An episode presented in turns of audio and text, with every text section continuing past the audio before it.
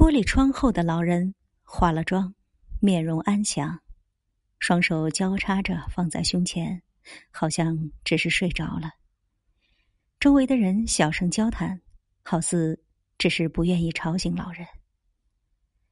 下午一点，告别式在一旁的教堂开始了，请来的司仪控制着流程，随后老人的后辈一一发言，讲着曾经发生的故事。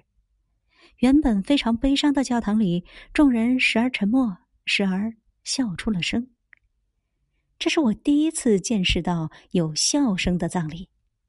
以前只是在书里看见人类学家到了津巴布韦一个小部落，那里的人去世了，举办葬礼不许任何一个人哭，反而要大笑，笑得越欢乐，表示越尊重。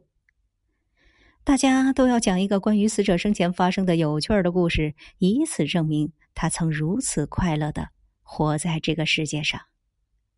在巴塞罗那的教堂，虽然没有那么极端，但也异曲同工。